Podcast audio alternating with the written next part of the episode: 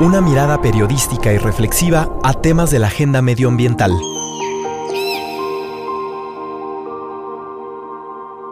Resistierra.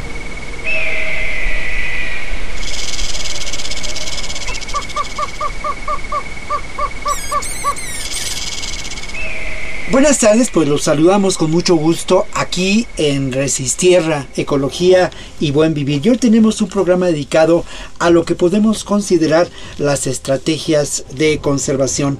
Bienvenido Carlos Galindo a tu programa. Gracias Víctor, un placer estar aquí otra vez contigo. Hablamos un poco de estas estrategias de conservación, Carlos, para pues introducir a, a nuestro público al tema de esta tarde.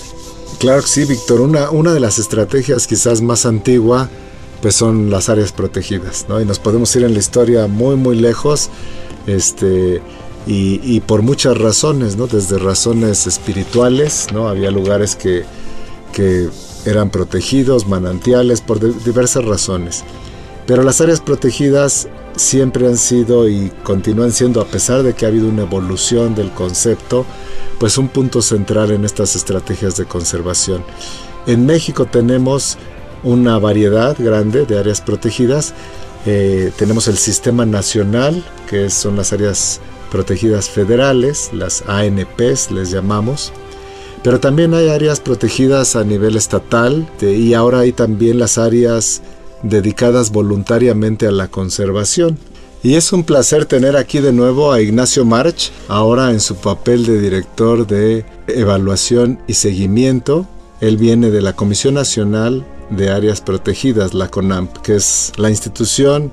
Y bueno, vamos a conversar con Ignacio March después de la siguiente información que prepara para ustedes el equipo de Resistierra.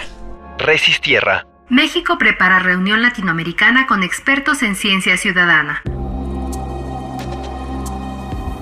La National Geographic Society, la CONAVIO y iNaturalist celebran el próximo 24 y 25 de septiembre el primer taller latinoamericano sobre ciencia ciudadana para la conservación de la biodiversidad. Expertos de América Latina compartirán iniciativas de ciencia ciudadana para la conservación a nivel mundial, intercambiarán experiencias sobre mejores prácticas, casos exitosos y sobre la plataforma naturalista. Para compartir con el público se realizará el evento Ciencia Ciudadana, Conociendo la Naturaleza Juntos, un panel para dialogar con participantes de 16 países latinoamericanos de National Geographic, iNaturalist y Beer, Naturalista, Conavio, entre otros. Entérate de las aportaciones que la ciencia ciudadana ha hecho no solo a la ciencia, sino a la sociedad, a la educación, al desarrollo turístico y actividades de manejo y conservación de la naturaleza en México. La cita es el lunes 24 de septiembre a las 5.30 horas en el Museo Interactivo MIDE. La entrada es libre. Es libre. Resistierra.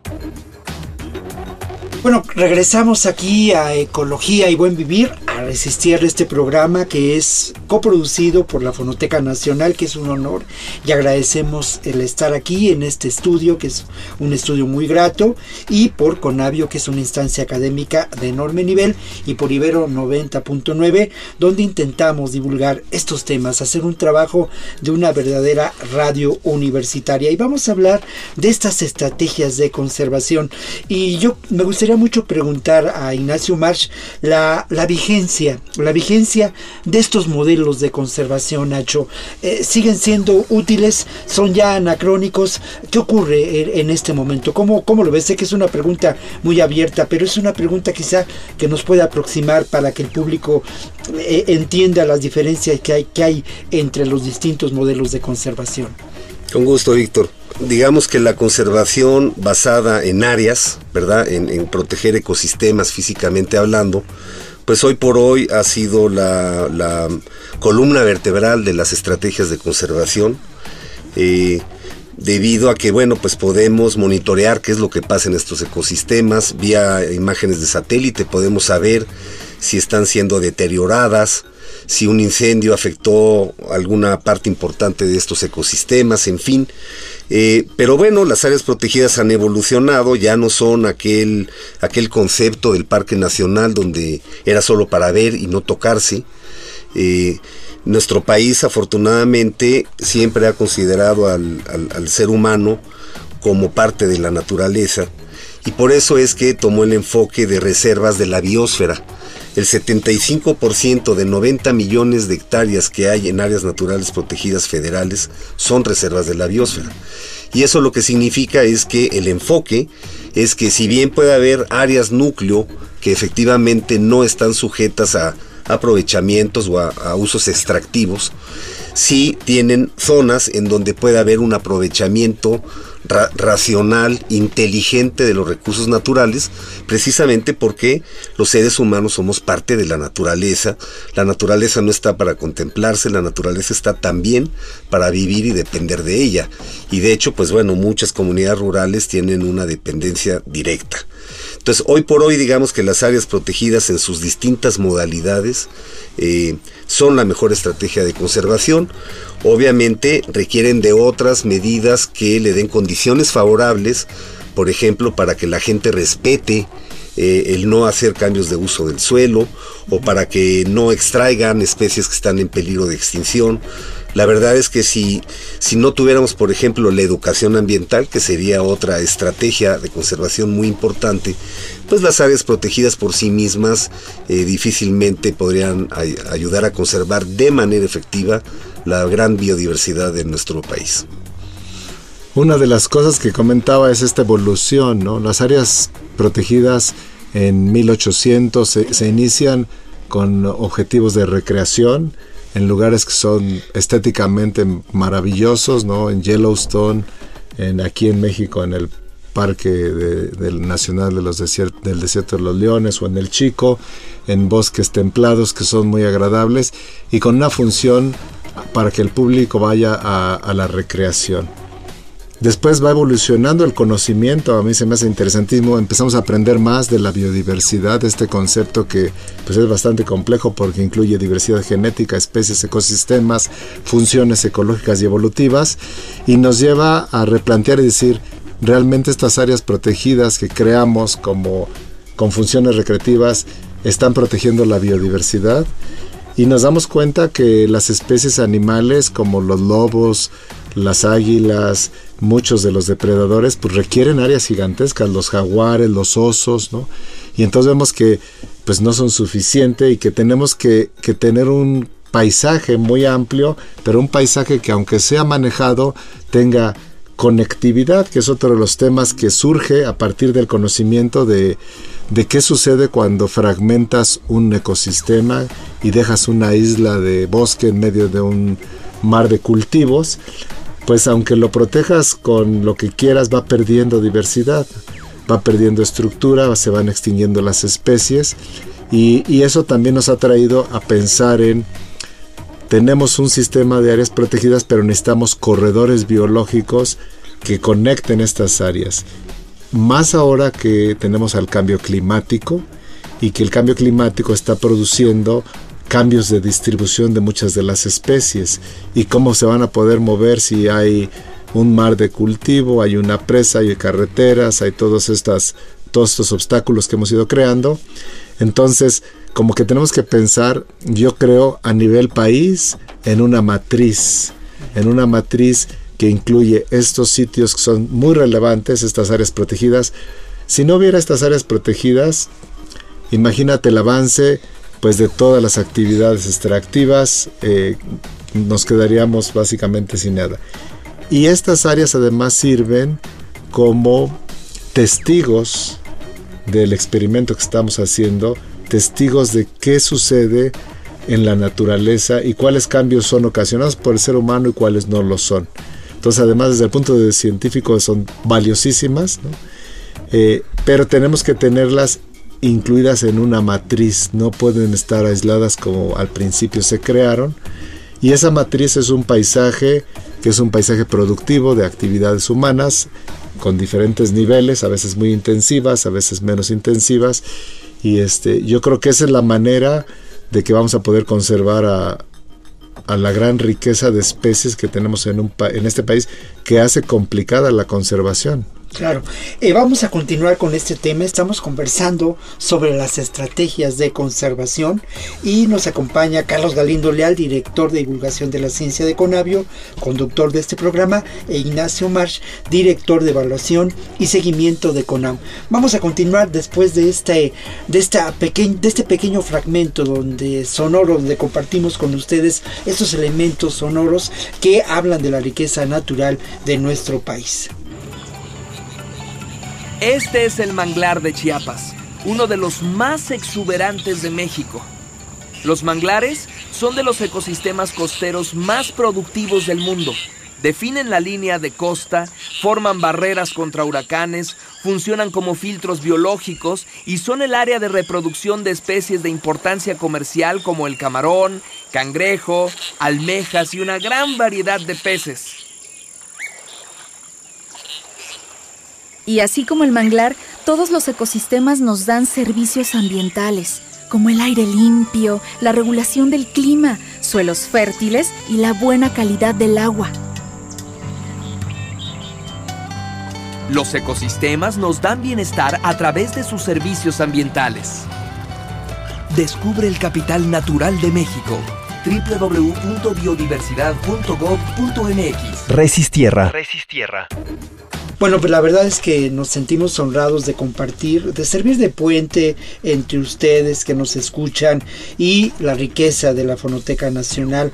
Dense una vuelta, es un lugar maravilloso, la antigua casa de Octavio Paz aquí en Coyoacán. Es de verdad un placer enorme venir a grabar aquí este programa.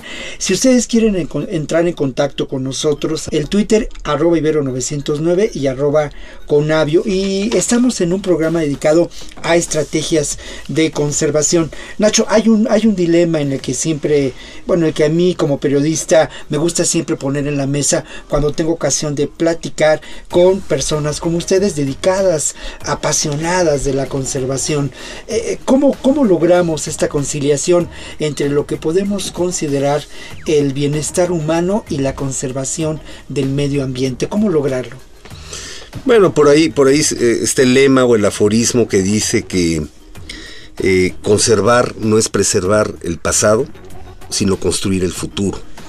Y básicamente lo que quiere decir es que si nosotros mantenemos ecosistemas sanos, saludables, completos, eh, justamente eh, Carlos comentaba, pues el peligro de que una especie se extinga seguramente significa que causa lo que llamamos en ecología una cascada de extinciones porque todas las especies dependen de otras. Y básicamente pues son como eslabones que si vamos quitando, pues de repente se nos puede desmoronar todo el sistema, digámoslo así, ¿no? Entonces, eh, finalmente el gran reto es en las áreas protegidas tratar de mantener esa integridad de los ecosistemas a largo plazo. Esta es una, esta es una lucha contra el tiempo, digámoslo así. Yo siempre he dicho que eh, en el futuro los países verdaderamente ricos van a ser aquellos que, mantengan sus recursos naturales. El petróleo, los metales, todo eso se acaba, son, son eh, yacimientos finitos. La naturaleza se renueva constantemente, pero para que se pueda renovar, necesitamos que esté completa. Para que tenga ese, ese poder de regeneración, necesita que esté completo. Y si México logra finalmente mantener eh, pese a estas grandes presiones de cambio climático, de crecimiento urbano, de ampliación de la frontera agrícola, etcétera, si aún así logramos conservar esta enorme biodiversidad y logramos mantener ecosistemas a largo plazo, eso va a colocar a México en un, en un lugar excepcional en el futuro, porque no comemos petróleo, no comemos metales, nosotros comemos materia orgánica y la producción de esa materia orgánica depende de que mantengamos estos ecosistemas que dan nutrientes, que producen y mantienen polinizadores, que hacen que nuestros cultivos puedan tener el proceso de polinización, etcétera. Entonces, realmente yo lo veo como una inversión sí en el presente, porque finalmente pues también produce mucho bienestar a la gente, eh, podemos hablar un poco más después, pero sobre todo porque vamos a lograr tener para el futuro la materia prima del bienestar de las próximas generaciones. Yo también quería apuntar esa que dices a veces contradicción, realmente no es una contradicción. El bienestar humano depende de la salud de los ecosistemas. Eh, cómo está eh, nuestra agua de calidad, si está contaminada o no está, el, oxígeno, el aire, la, calidad del aire y que aquí en estas ciudades tenemos tantos problemas de, contaminación. Eh, lo que nos comemos todos los días está, viene con fertilizantes, con agregados o viene con glifosatos o con herbicidas, con un montón de cosas. Realmente la verdadera salud humana es, eh, yo, yo la veo, es cuando estás más cerca de los ecosistemas, estás tomando agua pura, estás respirando aire limpio, visualmente es una riqueza de, en, tu percepción, en la parte espiritual también, no necesitas ir a un gran edificio para meditar cuando puedes estar en medio de la naturaleza. Esa riqueza te lleva a, unas, a una salud eh, a una salud humana. Ahora en Asia no están estos paseos por el bosque, los baños de bosque les llaman, en donde la gente sale a caminar, porque estar un rato en el bosque te, te cambia la salud, básicamente, te cambia la salud mental, la salud física. Entonces, al contrario de verlo como una como un compromiso, como una contradicción, es lo más natural que nuestra salud mejora si tenemos ecosistemas sanos determinante ello. Y bueno, vamos ahora a escuchar una canción que tiene que ver precisamente con esta posibilidad de disfrutar la vida, de disfrutar la naturaleza. Y bueno, entre los hallazgos de Yvette Mota está una canción del maestro Jimi Hendrix que habla precisamente de la naturaleza. Pueden imaginar ustedes a este maravilloso guitarrista, a este genio hablando de la naturaleza. Bueno, pues aquí está lo que Yvette Mota ha encontrado.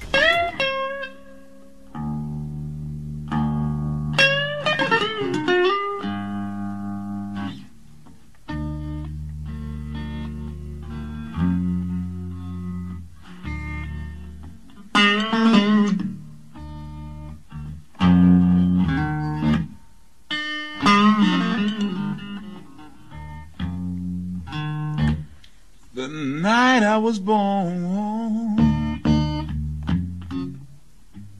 Lord, the moon turned a fire red.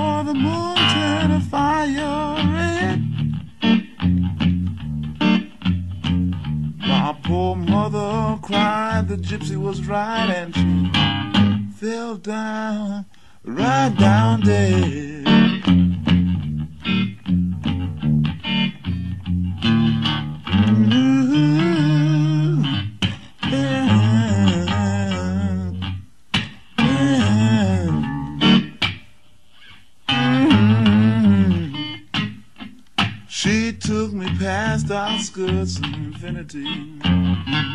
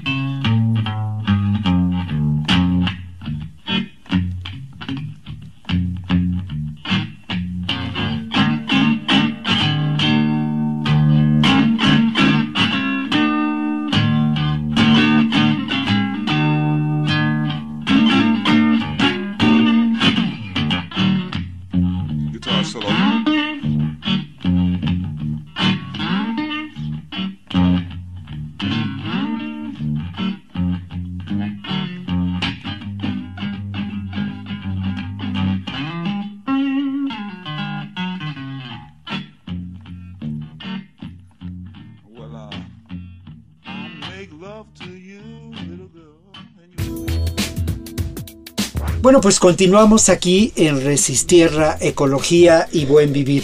Y a mí me parece, pues de verdad, eh, importante compartir con las personas que nos escuchan esta experiencia humana de quienes eh, tenemos el privilegio de entrevistar y, de escuchar. Y a mí me gustaría mucho, tanto en el caso de Ignacio March, él es director de evaluación y seguimiento de CONAM, como en el caso de Carlos Galindo Leal, que es director de divulgación de la ciencia en CONAVIO, pero además conductor de este programa, me gustaría preguntarles a ambos sobre la importancia que tienen las reservas de la biosfera y casi casi cuál sería el top de las cinco reservas que resultan más atractivas para ustedes por distintas razones. Mira, las reservas de la biosfera que se inician en los 70 cuando nosotros estamos en la carrera de biología, tienen este modelo de, le llamamos del huevo estrellado. ¿no? La yema es la zona núcleo que es la que hay que pues mantener sin, sin cambios externos, sin actividades extractivas y la zona de amortiguamiento. Yo siempre he imaginado que estas reservas deberían de tener influencia hacia afuera, no que nos las vayamos comiendo a través de deforestación o de cambio de, uso del suelo, sino que al contrario, tú tienes un área que está produciendo agua limpia, que está produciendo oxígeno, que está produciendo fauna, porque la fauna ahí se está dispersando, y lo que debería de suceder es que deberían de crecer hacia afuera las actividades de afuera deberían ir contagiándose de esa salud de los ecosistemas y podríamos ir creciéndolas. ¿no? Eh, en México son, han sido muy exitosas precisamente por lo que comentaba Nacho, que incluyen las actividades del ser humano. No son sitios que digas aquí nadie entra, sino, de hecho, estas son propiedad de la gente que vive ahí. ¿no? La tenencia de la tierra en México este, pues, ha cubierto la gran mayoría del territorio. Y los dos estuvimos en Calakmul, pero pues los biólogos hemos estado en muchas reservas porque son los lugares donde precisamente se hace la mayor parte de la investigación. Y este y muchas veces nos vamos por aquellas reservas que parecen muy exuberantes, como puede ser la selva lacandona, donde Nacho tiene toda la experiencia del mundo, Calakmul, pero también hay zonas que se incorporaron más tarde, porque les llamábamos en los mapas, yo me acuerdo con mi papá que era ingeniero de carreteras, tú veías el mapa de carreteras y decía Malpaís. Así se llamaban. ¿Y qué eran los malpaíses? Los matorrales, ¿no? El, el, el derrame del, del Chichinautzin, el Pedregal de San Ángel, que son ahora zonas como que son unas joyas de, de, riqueza natural, eran mal país porque se consideraban que pues no tenía ni caso protegerlas, ¿no? Y quizás nos puedes platicar del ejemplo de, pues de las zonas áridas y de estas son lugares que dices, bueno, pues no son productivas, ¿para qué tenerlas? ¿Cuál es, cuál es su valor? Sí, la verdad de las cosas es que todas las reservas de la biosfera tienen verdaderos tesoros para, para, el presente y el futuro. Y ahora eh, me gustaría comentar el caso de, de la reserva de la biosfera del Alto Golfo, que protege una islita que se llama la isla Montague. Esta es la primera islita que está, digamos, de, cuando el río Colorado, que viene de Estados Unidos, lo, poco que queda del río Colorado y que desemboca en el Golfo de California, la primera islita se llama Isla Montague. Y es curioso porque esa islita tiene una planta, es una planta alófita. Una planta alófita es una planta que tiene la capacidad de crecer prácticamente en agua salada o en suelos que tienen muchas sales. Y esta pues es una planta que tiene el, efecto de las mareas, en fin, y, utiliza el agua de mar para poder crecer.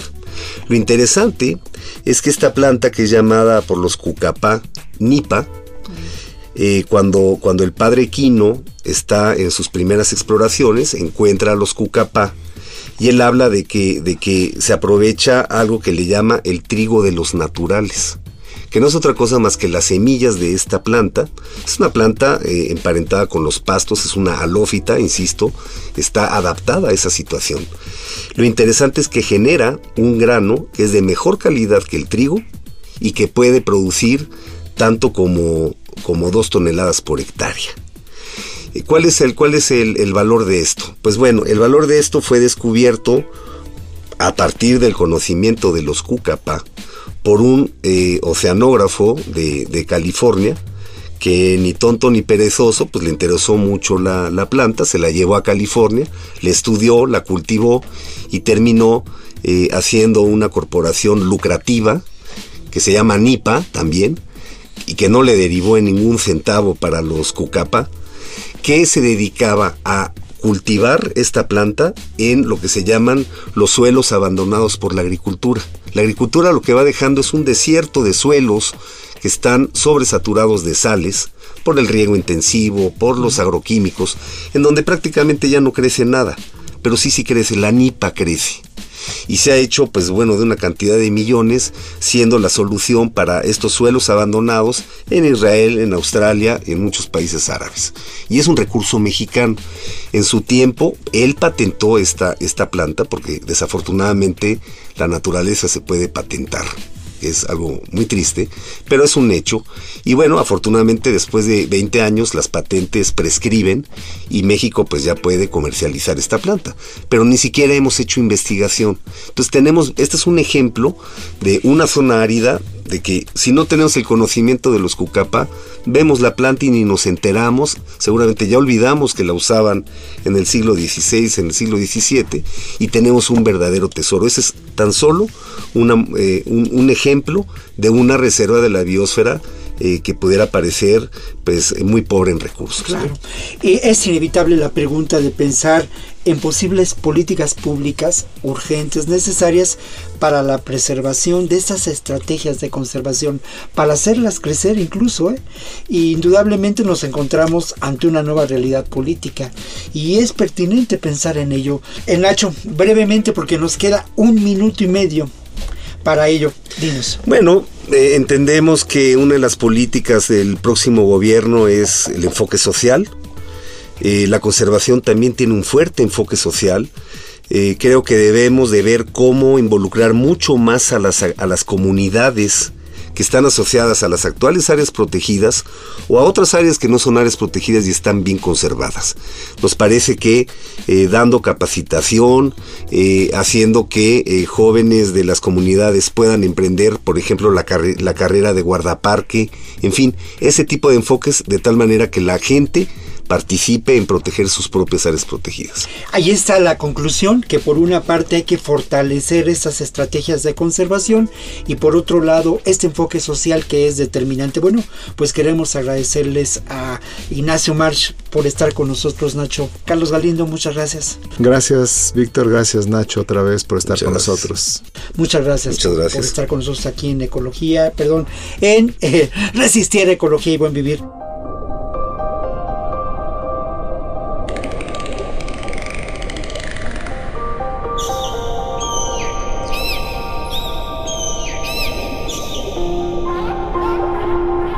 Una mirada periodística y reflexiva a temas de la agenda medioambiental.